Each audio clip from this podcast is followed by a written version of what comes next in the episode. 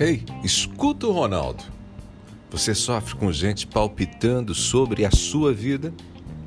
Sofre com gente falando, faz isso, faz aquilo. Ah, por que, que você não fez desse jeito?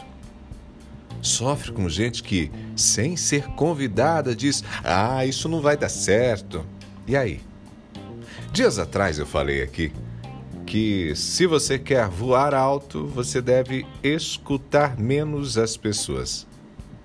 É claro que ignorar a sabedoria é burrice. Existem pessoas sábias que merecem e precisam ser ouvidas. Mas deixa eu te contar um segredo. O sábio fala pouco. Por isso, hoje eu quero resumir a nossa conversa em duas grandes ideias. E muito simples. Primeira, quem dá muita opinião espontânea sobre o que devemos ou não devemos fazer é provavelmente alguém que fala demais. E quem fala demais geralmente não é uma pessoa sábia. Essa regrinha não vale necessariamente para os nossos pais, né? Porque os nossos pais, ansiosos por nos proteger, às vezes falam demais. Os pais são um capítulo à parte.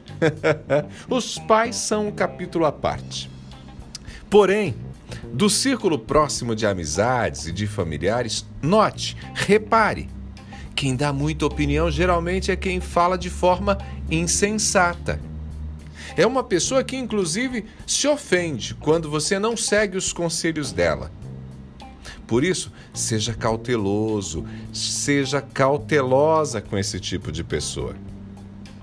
A segunda dica é: é mais fácil encontrar uma opinião sábia naquelas pessoas que falam pouco, que demoram para fazer um comentário. É, é mais fácil encontrar uma opinião sábia naquelas pessoas que falam pouco. Os observadores geralmente possuem uma mente mais racional. Quem silencia é quem tem uma vida interior mais ativa. Quem silencia é quem tem uma vida interior mais ativa. Guarde essa ideia. Por isso, essa pessoa expõe menos o que pensa e geralmente não interfere na vida dos outros. Guarde essas dicas. Essas duas dicas servem de alerta e podem ajudar a saber as opiniões que você deve deixar de lado. Sabe aquele amigo, aquela amiga que vive palpitando na sua vida? Então, não ignore a pessoa.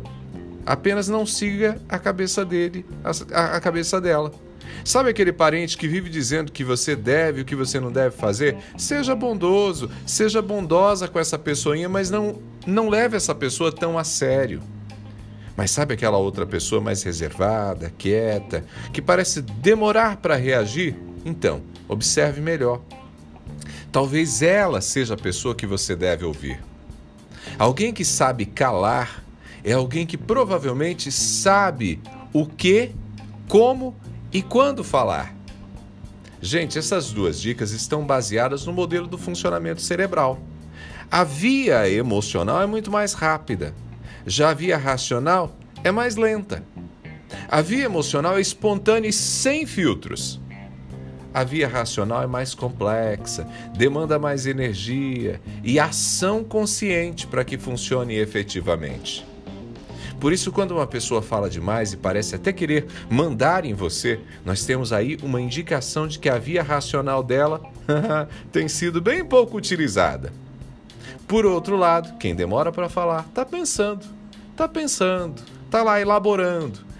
Alguém que guarda silêncio provavelmente mobiliza mais a via racional.